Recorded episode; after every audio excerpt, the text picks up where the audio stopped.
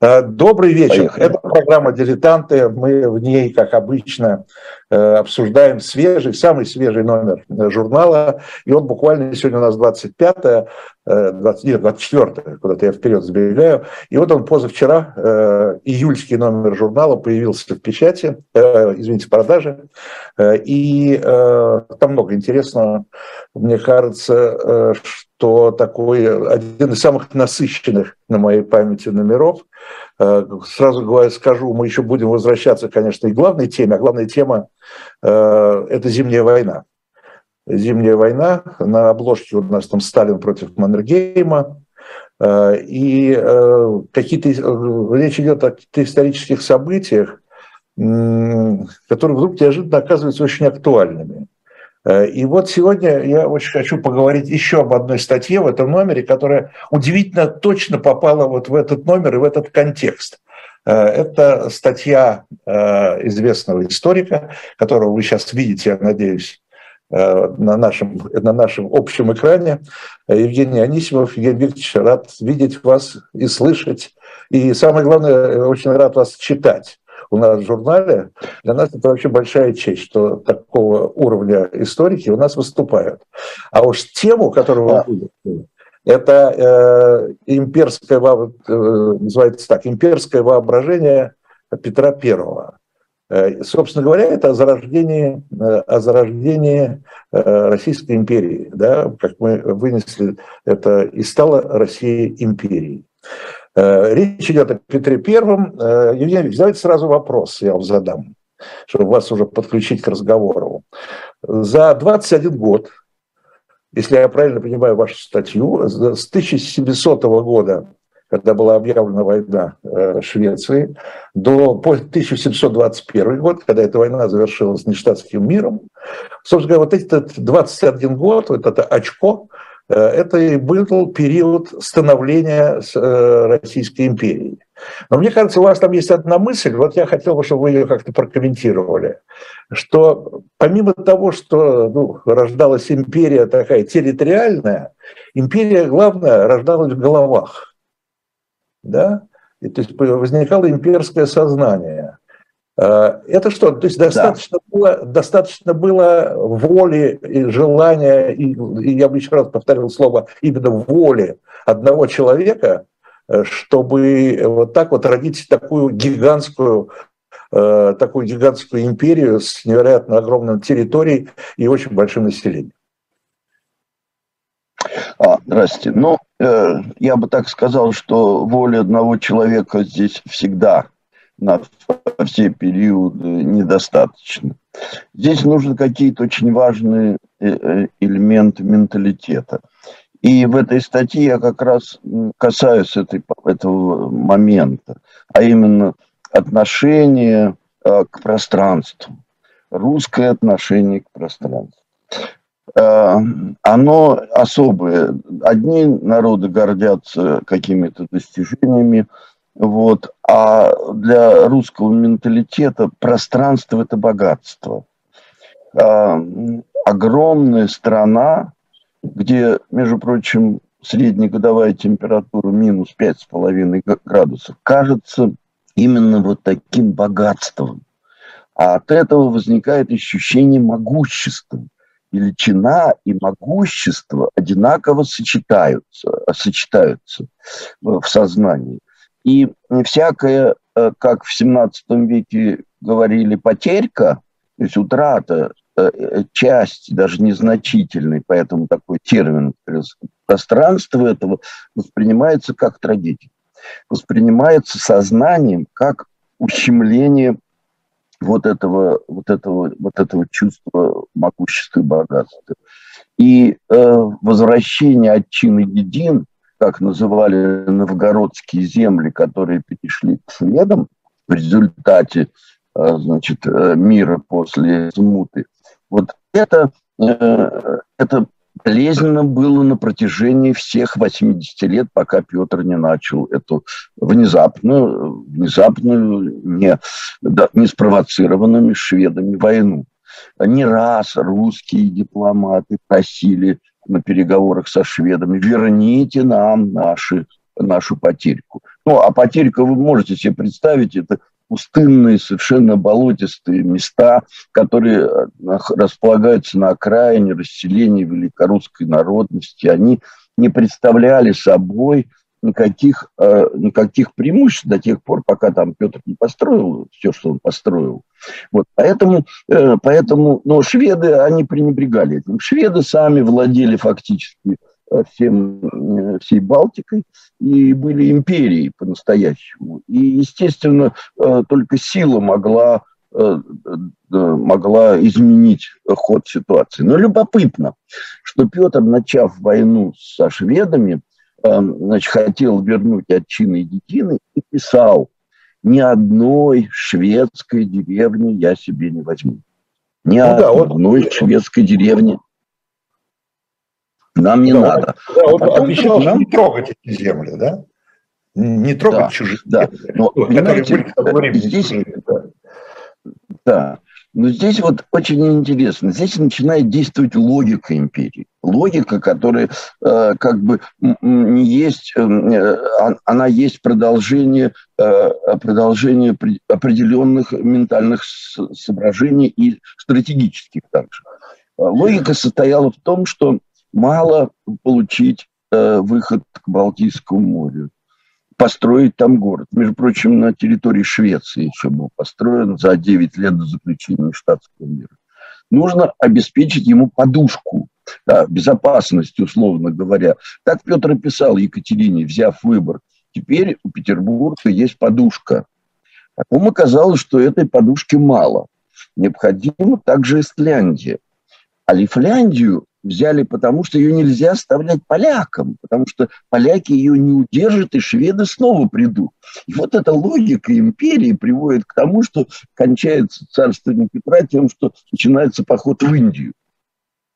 Вот в, в, этой, в этой логике э, даже кажется, что э, уже не действует какой-то субъективный фактор, а действуют какие-то э, тектонические явления, которые связаны вообще с судьбами империи. Мы же знаем, что э, практически все страны э, э, Европы прошли имперский путь. На самом деле, посмотрите, Португалия. Маленькая Португалия владела половиной мира, формально разделив его с, с Испанией. Да? И, и какую страну мы не посмотрим, все вот этот имперский период присутствует в истории. Но мы знаем, что большинство стран от этого отказались в конечном счете. Причем зачастую вышли, я бы сказал, довольно удачно. А, о той же Голландии можно сказать, или, допустим, об Англии, а, чье британское содружество в нации является а, настоящим, как бы сказать, содружеством, а не насильственной организацией.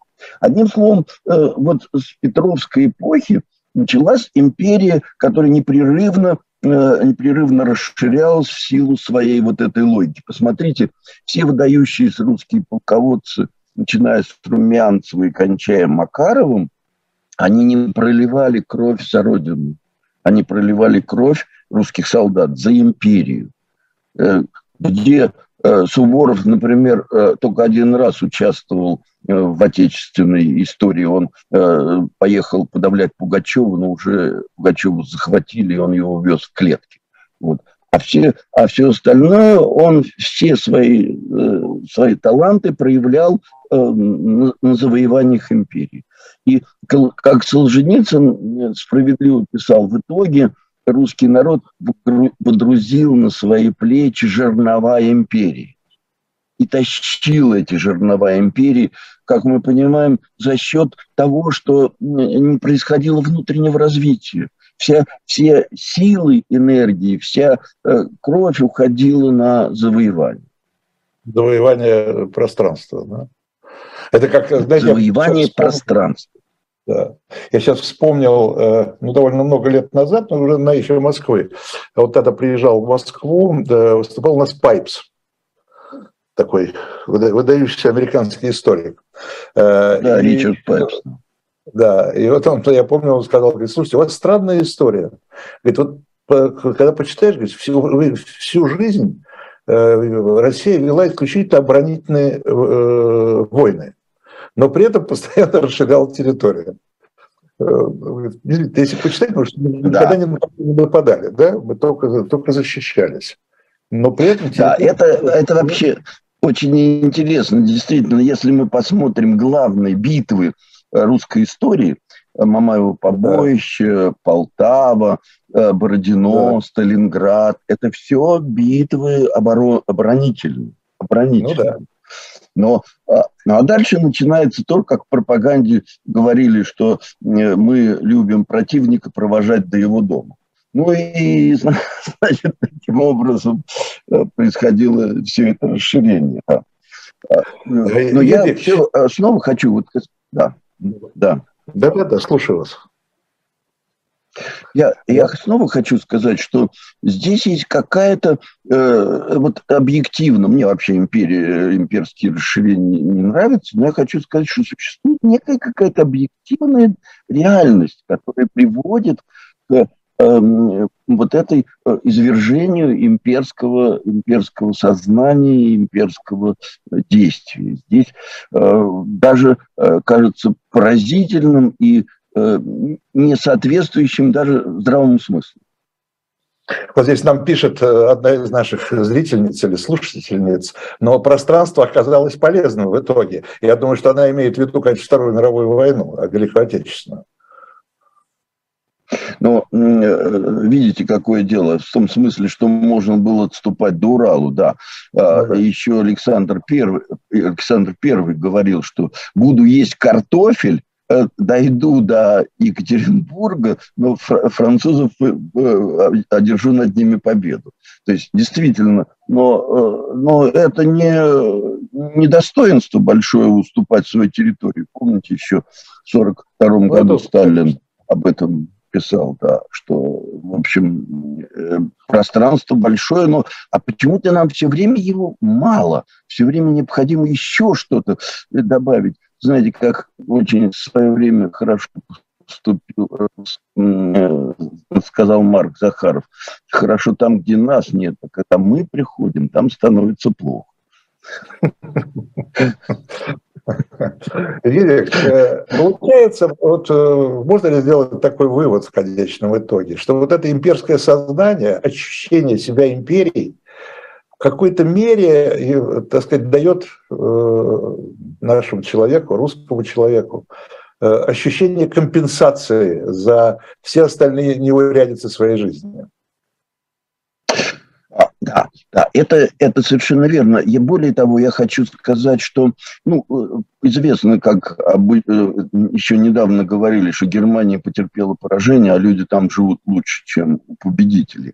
Понимаете, это не просто даже компенсация, это вообще вот э, гордость принадлежности к народу победителю.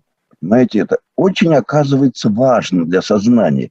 И пользуясь этим, правитель может э, подвергнуть народ э, тяжелым испытаниям только потому, что э, победи, победы требуют с подтверждений. А в этом и культ Отечественной войны, и вообще культ побед.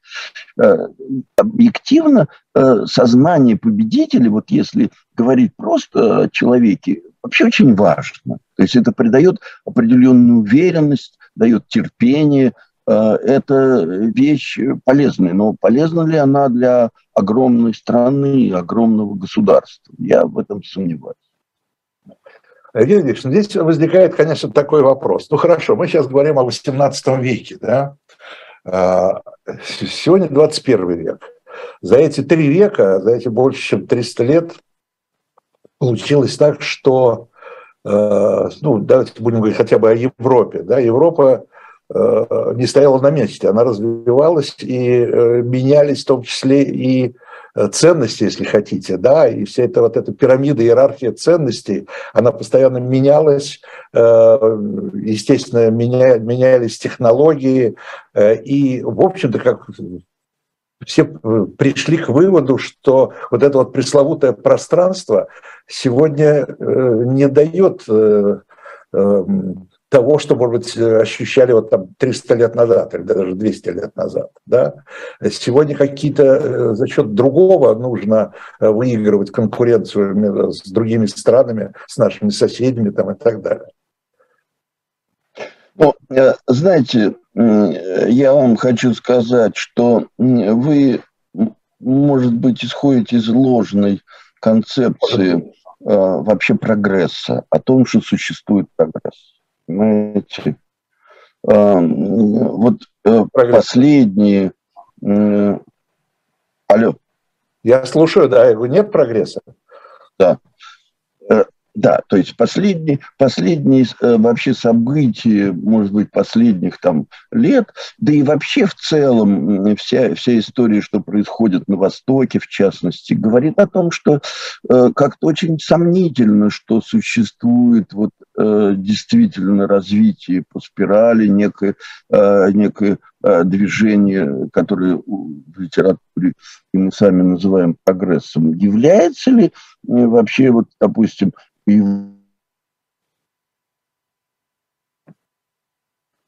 Алло? Пропали.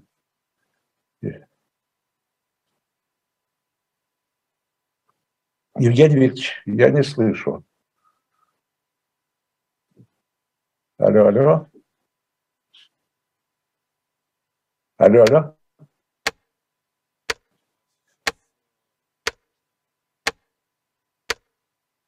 Да. Да.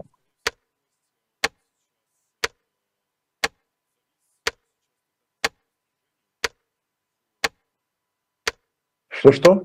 Завис, да?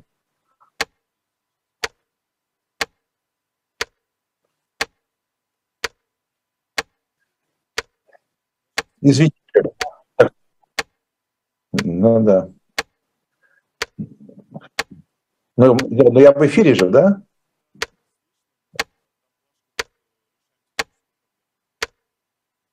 Понятно. Но меня слышат э, те, кто...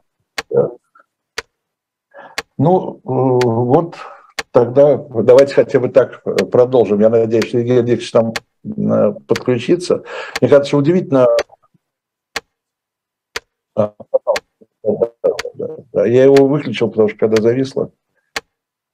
Вот. Э, э, мне кажется, это я уже нашим зрителям э, говорю, что мне кажется, это очень важно, важные все вещи вот, проговариваются и прописанные вот в журнале. Относительно небольшой статье, я понимаю, что эту тему можно развивать бесконечно, но вот это вот зарождение империи, еще раз повторю, вот это именно имперского сознания – вот это, это потрясающе интересно именно сегодня, потому что буквально один к одному э, мы сегодня видим просто повторение многого. Да? Э, вот то, что нам Анисимов только что рассказывал, что клялись, божились значит, и сам Петр, и его чиновники, чинуши, о том, что не тронут Э, там какие-то земли шведские. И в течение 80 лет, в общем-то, э, когда были потеряны эти новгородские земли, никто там особенно на них и не претендовал. Это вдруг раз, все забыли, и давайте, давайте нам обратно.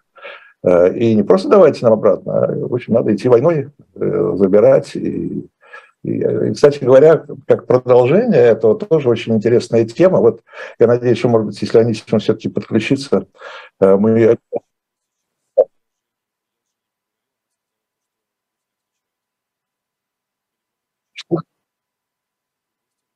У него отключен телефон, да, потому что э, отключен телефон, потому что там, где он находится, а он здесь да, в глубинке русской э, находится, в Псковской области, там просто э, нету связи телефонной.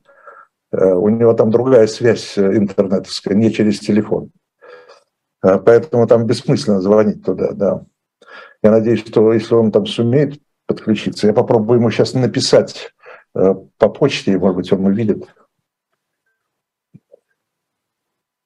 Вот. А пока я хочу сказать, что да, и после того, как значит, э, пришли на эти земли, э, объявили столицей, э, начали, начали строить Санкт-Петербург. Это уникальный случай в мировой истории, когда столицу создали на чужих территориях. То есть в том смысле, что в тот момент, когда возник Санкт-Петербург, это еще не было территорией России. Э, территория этой России официально стала только в 21 году, в 1721, вот, э, с подписанием нештатского мира. А, значит, с 3 по 21 год, 18 лет, получается, ну, там сразу он не возник, город, конечно, столица Российской империи находилась не на российской земле. Вот такой вот парадокс исторический. Но когда Санкт-Петербург возник, то следующим аргументом Петра для дальнейших завоеваний это было что? Это то, что э, в главной теме номера в Зимней войне, опять же, это возникло спустя почти три века. Э, это обеспечение безопасности Ленинграда, э, Санкт-Петербурга. Ну, а в 1939 году это э, безопасность Ленинграда. Под этим предлогом, собственно говоря, началась тогда война с Финляндией что, э, что э, нужно обеспечить, э, нужно обеспечить безопасность, безопасность города. Вот так вот переплетается Петровское время и время накануне значит, Великой Отечественной войны. Все, оказывается, в истории повторяется. Конечно, не, не один к одному, в разных формах, но тем не менее это повторяется. Кстати говоря, Э, не знаю, я бы хотел просто отдельно, наверное, обсудить. Может быть, нам удастся, я его уговорю на эфир, э, я имею в виду директора Эрмитажа э, Михаила Петровского, который сегодня, как я понимаю, выступил, я не всю ее еще прочитал, с больш... даже не статья, это большое интервью в российской газете, где он оправдывает специальную военную операцию, Э, так сказать, свой взгляд излагать, в общем каждый человек имеет на это право, безусловно. Вот. И в том числе затрагивает те вопросы, которые вот мы сейчас, о чем мы говорили сейчас с Анисимовым, э, это о том, что вот э, империя, империя это естественное состояние, естественное состояние для нашей страны. Э, и хорошо это или плохо, это на каждый будет решать для себя, э, что, э, что империя дает, что отбирает. Это вопрос, я бы сказал, философский. И, наверное, каждый решает для себя, но вот мы уже с Лисевым договорились об этом, что, конечно, в большой мере вот эта вот принадлежность народу-победителю, принадлежность к империи, она во многом э, компенсирует, что ли, да, вот это э, чувство неудач, чувство э, неустроенности, неблагополучия, в том числе там и материального, и не только материального.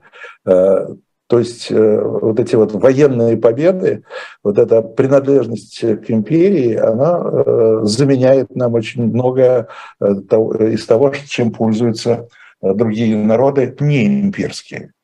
Вот. И здесь уже это уже такой должен быть коллективный выбор, видимо, в пользу той или иной формы существования страны и государства.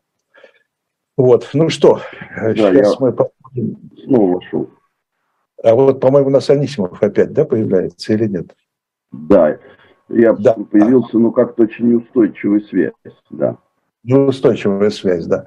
Евгений Викторович, вот я как раз хотел, я, пока вас не было, я пытался э, изложить э, один э, пассаж из вашей статьи о том, что с, с появлением Санкт-Петербурга это правильно я сказал, да, что это уникальный случай в мировой истории, когда столица империя появляется на территории, не принадлежащей этой империи. Да, да. Это так, да? Потому что, да, я так понимаю, что это Россия стала официально, когда в 21 году по нештатскому миру, да? Да. Да, но э, появление Петербурга э, вызвало следующий набор аргументов в пользу дальнейшей экспансии. Это нужно защищать Петербург, нужно защищать город. Да? Нужно создавать барьеры да, вокруг города. Это то, я только что просто об этом говорил, это то, что почти через три века возникло в 1939 году с Финляндией. А, да, тоже да под, совершенно верно. А?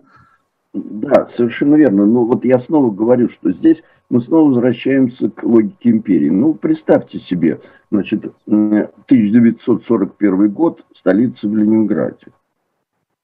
Какая, э, какая вообще головная боль возникает, правда? То есть в свое время Маркс в «Секретной дипломатии» писал, что размещение столицы на расстоянии пушечного выстрела от противника неизбежно приводит к тому, что она стремится столица стать в центре государства. То есть идет, э, идет непрерывное расширение территорий или э, подконтрольных, э, подконтрольных значит, земель. И в сущности мы имели это в течение всего XVIII века и, и начала XIX века, когда была оккупирована Финляндия, именно вот этот процесс, э, как бы сказать, э, превращения столицы в размещение столицы в центре империи, как наиболее э, рационально. Ну, большевики в силу разных известных обстоятельств просто это сделали, перенесли столицу в Москву, ибо действительно Москва является центром Э, центром России. И в данном случае э, у Петра размещение столицы на окраине это был в чистом виде такой авантюризм, который э, обрек его потомков на непрерывное расширение территории на, на Запад и на Балтику. И в конечном счете все это произошло. Вы помните, как в Семилетнюю войну была завоевана Восточная Пруссия, затем Польша, да, и э, в целом регион Балтики, э, как вы знаете, уже к середине XVIII века вообще стал э, тихим и спокойным, и Балтийский флот фактически не нужен был, а все, все перенеслось на Черное море, и Черноморский флот в своей, как бы сказать, истории стал преобладать, потому что там начались дальнейшие завоевания. Да?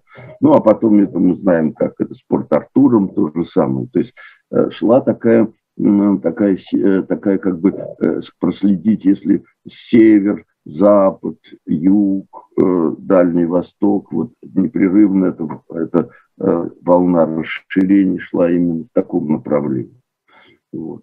И да, вот Петербург сыграл особую роль, как вы правильно отметили, именно в э, становлении и расширении империи, потому что нравится там или не нравится, но э, нужно, значит, э, оккупировать какие-то земли, исходя из соображений подушки, вот этой подушки безопасности, которые так часто, значит, Петр писал, и, как вы правильно сказали, именно это и было объявлено мотивом в 1939 году. Да, именно так, да. Но, тем не менее, Балтийское море все-таки удалось успокоить. Да? Оно, стало, э, оно стало тихим, как океан. Да? Оно стало, в смысле, э, Россия получила свою долю в этом Балтийском море, да? потому что она же... Не просто долю, она заняла место Швеции. Ну, да. Россия заняла место Швеции, сделав ее фактически внутренним, э, внутренним морем. Как в свое время до этого Черное море было турецким. И только новые завоевания сделали его, как бы сказать, вот таким общим. Евгений вот в связи с этим я, знаете, что вспомнил э, по поводу вот этого имперского сознания, по поводу, так сказать, формы существования страны. Э, смотрите, я это прочитал у Лотмана, но это не его слова. Это, по-моему, это, по-моему, какого-то шведского там, мыслителя, полумыслителя, не помню его имени. Э, но такая нехитрая мысль, что после Полтавы э, Швеция поняла бессмысленность экспансии внешней и сосредоточилась на своем внутреннем развитии. Это результат поражения. И ну, так ли это? Э, так это, ли это? Нет, нет, нет. Это сильное преувеличение. Э, во-первых, э, так, так называемая партия шляп, это реваншистская партия в Швеции существовала длительное время, и весь XVIII век фактически а шведы не могли успокоиться. И в 1742 году, и в конце XVIII века еще шведский король Густав обещал высадиться на Дворцовой набережной, потому что вся русская армия была значит, на юге воевала с турками. И, и, и впоследствии. И только уже со времен наполеоновской эпохи Швеция стала совершенно нейтральной. В этом смысле есть э, преувеличение о пользе поражений. О пользе поражений. Другое дело, что э, действительно Э, Швеция ведь э, как бы необыкновенная страна, э, которой было 2 миллиона населения в течение там 30-летней войны и потом, в течение всего 17 века вообще загибалась Аласки самым таким выдающимся странам. Ну, здесь есть, как бы сказать, вот такой э, варяжский менталитет, вот есть некое такое, такие короли были, но тем не менее это было неестественное развитие Швеции естественно. И, кстати говоря, уже к Петровскому времени многие шведские политики это понимали. А, понимали и считали, что нужно вообще что-то предпринимать в этом смысле. Ну, по крайней мере, укреплять э, на границах крепости. А Карл XII говорил, ну, это не европейское занятие, нужно в поле побеждать противника и все дела. Вот. Поэтому это такое преувеличенное убеждение о пользе поражения. Юрий еще такой вопрос о том, что не удалось а, Петру. А, я так понимаю, что его взоры были обращены в том числе и на Германию. Да, да, э, это, собственно, э, было связано с э, Мекленбургом, борьбой со, после того, как была занята Восточная Прибалтика Э, нужно было Петру покончить со шведами в Германии, потому что вообще, вы знаете, если говорить вот так э, достаточно точно, я, может быть, в статье не очень об этом много написал, но Петр с самого начала, начала боролся за мир. Ему ничего, кроме мира, кроме завоеванных территорий, сначала не нужно было. Э, вот тех выходов в Балтийском море. Около 40 раз попытки вступить со шведами переговоры были предприняты. Но э, было ясно, что шведы ни в какую не согласятся ни на какой мир, пока не будут возвращены э, значит, вот эти земли по Неве. Поэтому э, начались кампании в Германии.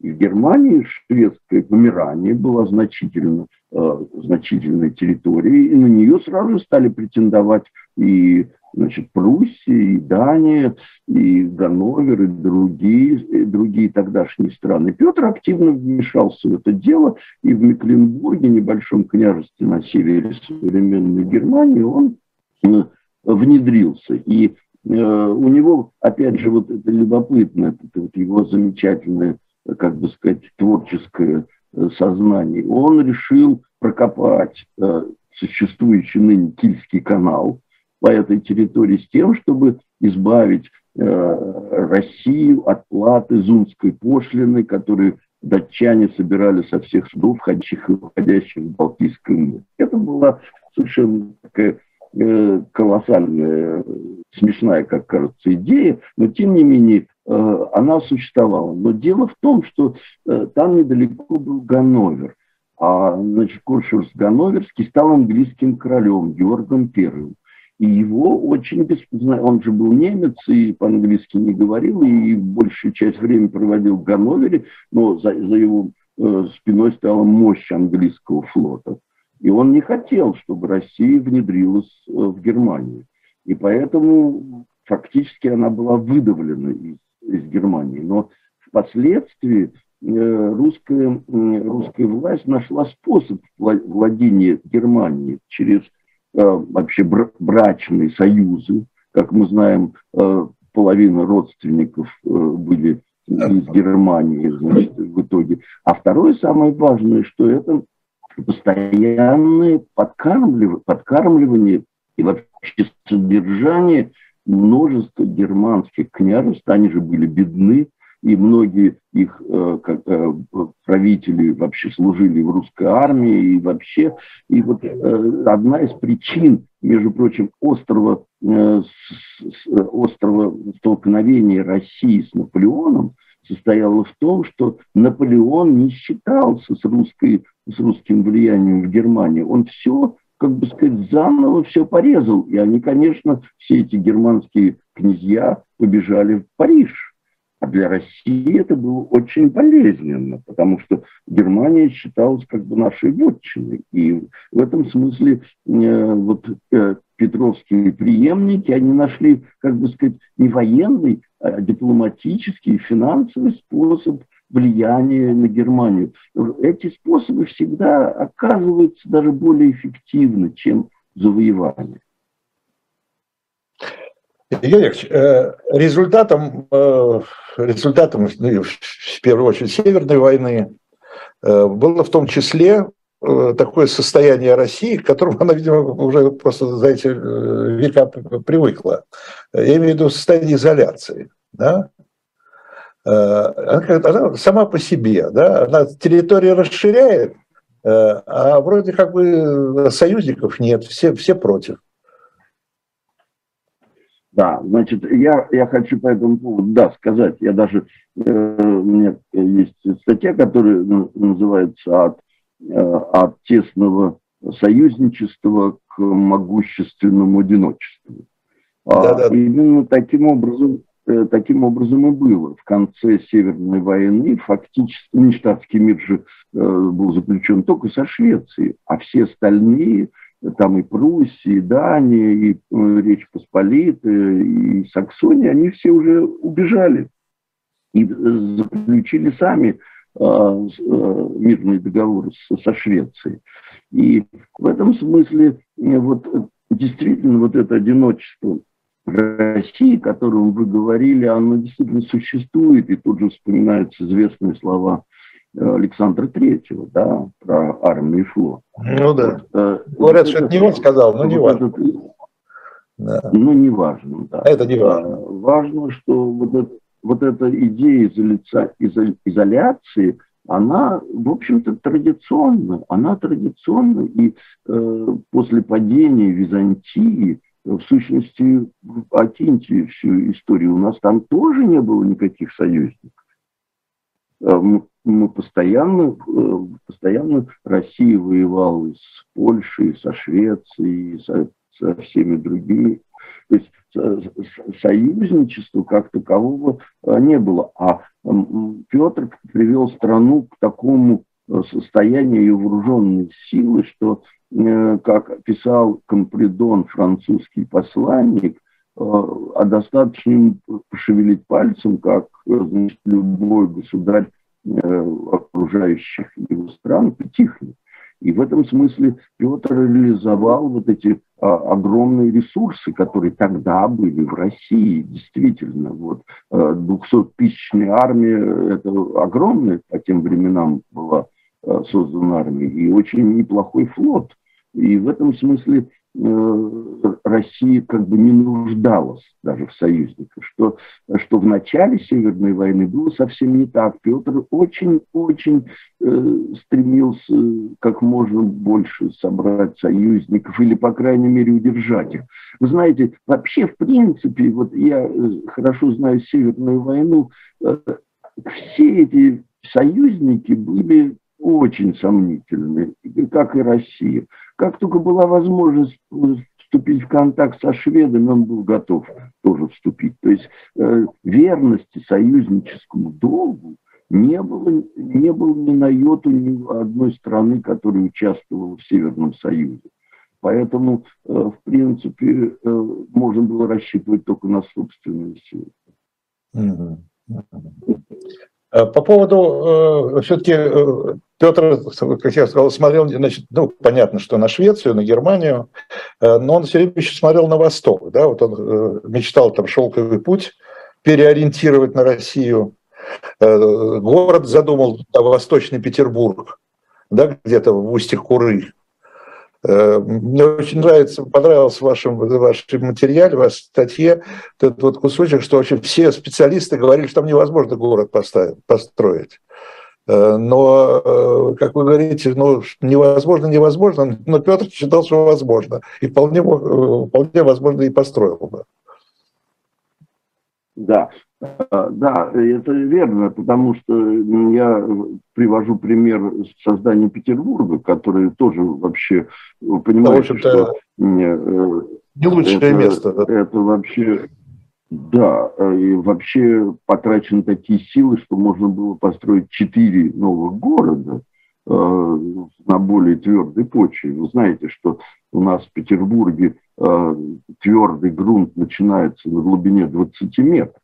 Вот. И в этом смысле, э, в этом смысле э, э, на Куре бы запросто мог был построен город. Я вообще думаю, если бы он лет 10 пожил, то, может быть, история мировая бы даже пошла в другом направлении. Но я не об этом хочу сказать. Вот есть, почему я начал с, этой, с логикой имперской. Вот э, логика империи неизбежно ведет всех к Индии, потому что это, начали португальцы, испанцы все остальные, потому что корона, в короне обязательно должен быть индийский э, бриллиант. Э, э, это, в этом отражается вот такое легендарное представление о э, Индии как стране необыкновенных богатств. И Петр тоже устремлялся туда, он считал, что Амударья, вот она насильно повернута в Аральское море, что она должна течь в Каспийское, и, и там выше находятся такие залежи золота, которых вообще трудно даже представить. Вот это представление Востоке как месте, где все просто э, кишит э, золотом и драгоценностями, и, и все там, все там процветает. Это тянуло всех туда. Ну, мы помним и, э, и Гитлера, и, который отправлял там экспедиции, и массы других. Ну, а первые, конечно, приз сорвали англичане, как мы знаем, да?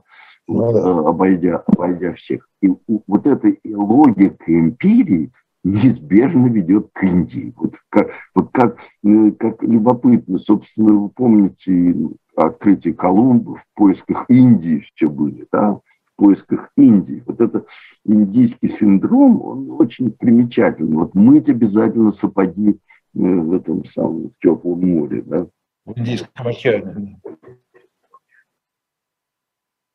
В, Индийском океане да. хотел сказать, да. Да, да, да, в Индийском океане. Вот. А, э, а в принципе, в принципе, э, на самом деле это вело к, в общем, разорению собственной страны. Потому что вот персидский поход, который Петр при, предпринял в 1722 году, стоил России миллион рублей при бюджете в 5 миллионов. То есть э, после этого, вернувшись Петр, фактически перестал платить жалования чиновникам им начали выдавать... Налоги, и налоги.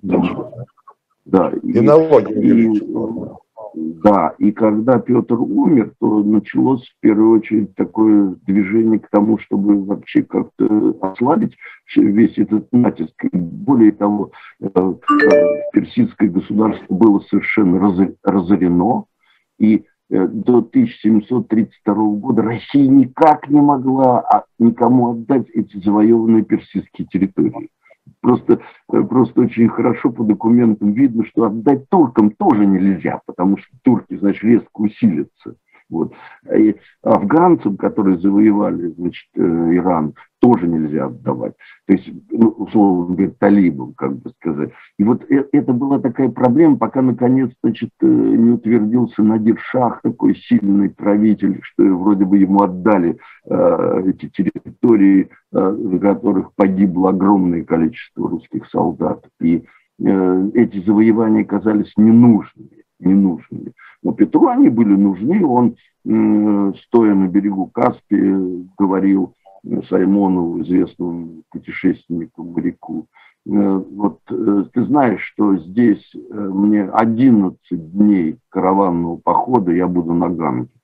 Вот это, конечно, потрясающе. Вот это, вот это потрясающе, вот это эти мечтания, вот эти имперские, имперское воображение, которое вело Петра. А началось все того, что он писал, не нужно мне ни одной шведской деревеньки. Что я ограничусь, верните мне отчины и дедины. И больше, и больше ничего. То есть э, после его смерти, э, после его смерти все-таки э, вот этот вот натиск российский поуспокоился, да? То есть как-то вот решили, нет. решили паузу нет, устроить, да? Передышку. Нет, нет, только на некоторое время. А, только на некоторое время, потому что встала ну, да. э, на повестку вторая задача, значит, при Черноморье. Здесь оказался удачный союзник Австрии, который тоже был, были нужны Балканы. И, и в этом смысле, э, вот знаете, русские, австрийские солдаты, помните Суворова тоже, вот они все время плечом к плечу были, потому что обе империи нуждались как раз в этих, в этих самых э, завоеваниях э, ослабевшей Османской империи. И э, все это продолжалось, как вы знаете, в XIX веке с Болгарией. Помните, э, Россия освободила Болгарию, потом в итоге, значит, э, в итоге Болгария в двух мировых войнах была все время против России. Это, как бы сказать, цена. Да, да, да, да. А, что, такой вопрос. Я хотел вернуться к одному вопросу, я его просто под конец оставил. Еще раз хочу. По поводу прогресса, и, как вы сказали, отсутствия прогресса. Тем не менее, да. если говорить об империях, тем не менее, э, на наших глазах уже практически, да, во всяком случае, уже в 20 веке э, империи, кроме империи все исчезли. Не осталось империй. Империя, ну, империя, ну, империя э, ну, можно считать, что в какой-то степени Россия, наверное, еще. После того, как Советский Союз распался, э, потому что Россия это тоже, конечно, такой конгломерат разных народов, да. Э, ну, назвать, можно ли назвать ее империей, да? Ну, слушайте, ну а Китай? Ну что, что вы забыли Тибете, других территориях, которые, значит, тоже были. А, это, э, это, это существует, и более того, мы знаем, что э, в разных странах существуют сепаратистские движения, которые, которые как бы сказать, резонно говорят о том, что, ну, в самом деле, ну, вот мы баски, да, или там Барселона, да, то есть, э, здесь, Шотландия, здесь, это сейчас... Да, да, и это, это все время продолжается, и, по-моему, э, не, не кончится никогда. Не кончится никогда, потому что, э, ну, вот, опять же, я говорю про да, логику. Ну, а самом деле, ну, посмотрите вот на Америку. Э, вы же помните, сколько она отхватила у Мексики? То есть она вообще Мексику ополовинила. Причем э, вы, вы же помните, что э, в Мехико университет был основан в 1570 году, да? Это, э, это было состоявшееся полноценное государство, которого там штат Техас, который, значит, Америку представляет, ну, да. это все территории, да, Калифорния, да. да, ну посмотрите, да, то есть это явление ну, почему я говорю, что прогресса нет. Прогресса, ну, прогресса э, может быть в зубных протезах или в каких-то других вещах. Это, это, это существует. Юрий, но тем а не менее, смотрите, но ну, вы сами говорите, что тренд основной, это все-таки на измельчение да, государства. Сепаратисты уходят, там, да, да, да, хотят отделиться. То есть э, фактически это тренд на распад империи все-таки. А получается, и вы говорите, и вы говорите, и я вот уже нашим слушателям говорил, тоже и зрителям, что вот сегодня там я хочу ее отдельно там, безусловно, обсудить. Э, сегодня вот еще статья Михаила Борисовича Петровского появилась, ну, интервью, где он тоже пишет, что империя – это естественное состояние для нашей страны, в которой только она и может существовать. Ой, ой, это, это сложный вопрос. Э, сложный вопрос в том, что мы не знаем другого, других вариантов. Мы не знаем, Э, что а вот это правильно. могло, да, что может быть. А, да, нет, конечно, вы как э, э, ведущий известной передачи, значит, вспомните, естественно, 18 год, когда фактически существовало там значит, разные государства на территории России, да, и 1918 год, да, и э, кончилось это даже в 21 году, в сущности, воссозданием, созданием империи, да, ну, там Дальневосточная республика была какая-то и прочее, прочее. То есть, в сущности, вот от, э, почему я так вот говорю? Потому что вот то, что было в этом 18-19 году, это вообще был ужас. Знаете, вот э, мне один э, югославский э, диссидент Михайлов, такой, значит, Михаил Михайлов, он в свое время говорил, ну, ну вот да, вот там Тита плохо и прочее, но вы, это было еще до всего, что было в 91 году. Он мне говорил, вы не представляете, что будет. Империя позволяет жить людям спокойно. Посмотрите на Древний Рим, где расцвет культуры, искусства. А почему? Потому что могущественная империя не позволяет, ну, до какого-то времени, мы знаем, чем все это кончилось, не позволяет, значит, э, вот э, прийти и уничтожить там великий город. Вот здесь, и, понимаете, я вообще не знаю, что, что могло бы быть вот э, вместо этого. Ну да, ну да, ну да. А после Петра, э, вот все правители, да, ну, я имею в виду, давайте царскую Россию брать, да, включая Николая II, э, у них было у всех одинаковое отношение к пространству и империи. Э, и кто-то, или все-таки, ну там тот же Александр, там второй я имею в виду, э, все-таки в силу там каких-то своих там реформистских реформаторских вернее, там, усилий, да? Может, он немножко там по-другому смотрел на это? Или это не имеет значения? Что, что, что Виталий Наумович, о чем вы говорите? Вы знаете, что подсчитано, что во время Александра II Россия ага. расширялась на 400 квадратных километров в день. Вы же помните Скобелев и да. все, что связано со Средней Азией. И при этом шли реформы. Да, вот это, вот это как раз выбрали самый неудачный пример. Потому что э, даже вот Александр III, который, в общем-то, действительно был миротворец, как называется, но при нем начались экспедиции за Гиндукуш, за, э, на, на границу с э, британской Индией. Э, на одном из приемов Александр III не подал руку британскому послу, потому что в это время в Индии а, отряд наших, значит, нашего офицера с казаками задержали. А они, понимаете, в отпуск отправились собирать бабочек. А на самом деле э, в глубокую разведку. И, и это, вот, понимаете, такое родовое Э, родовое пятно, такое э, имманентно присущее э, России свойство. Вот, к сожалению, это так. И тот правитель, который утратил, он будет проклят, он будет, значит, нелюбимым. Мы знаем два этих правителя, которых мы говорим, как, как, какая у них репутация. Во многом именно вот благодаря потерям, потерькам. Ну да. А, Евгений, слушай, я должен все-таки на один вопрос ответить нашего зрителя. Почему-то почти никогда не говорят, что Петр по мирному договору выкупил захваченные у Швеции территории.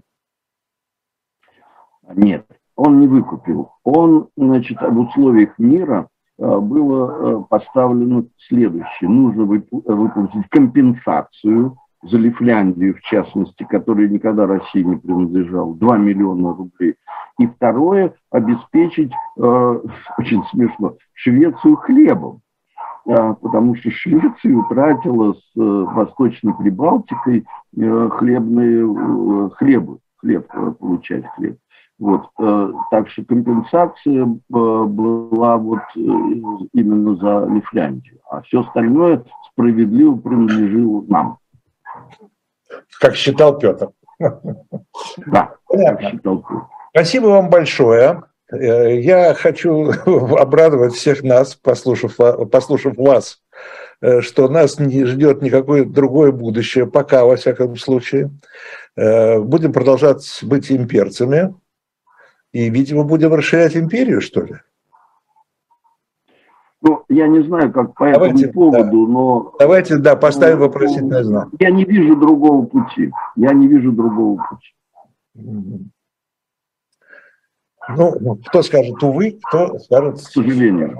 Да, да, вот вы говорите, к сожалению, я думаю, что многие скажут, что так и надо. Ну хорошо, э, спасибо вам еще раз. Читайте журнал «Дилетант», июльский номер, читайте статью Анисимова «И стала Россия империей». Э, и до следующих встреч. А я еще хочу вам напомнить, что на канале «Живой гвоздь» в 8 часов вечера сегодня я буду беседовать с Андреем Лошаком, автором э, нашумевшего и замечательного фильма под названием «Разрыв связи», о том, как вот этот разрыв внутрисемейный происходит в сегодняшних наших политико военно-политических условиях. Спасибо. Это была программа «Дилетанты» и до встречи. Спасибо, Евгений Викторович, еще раз.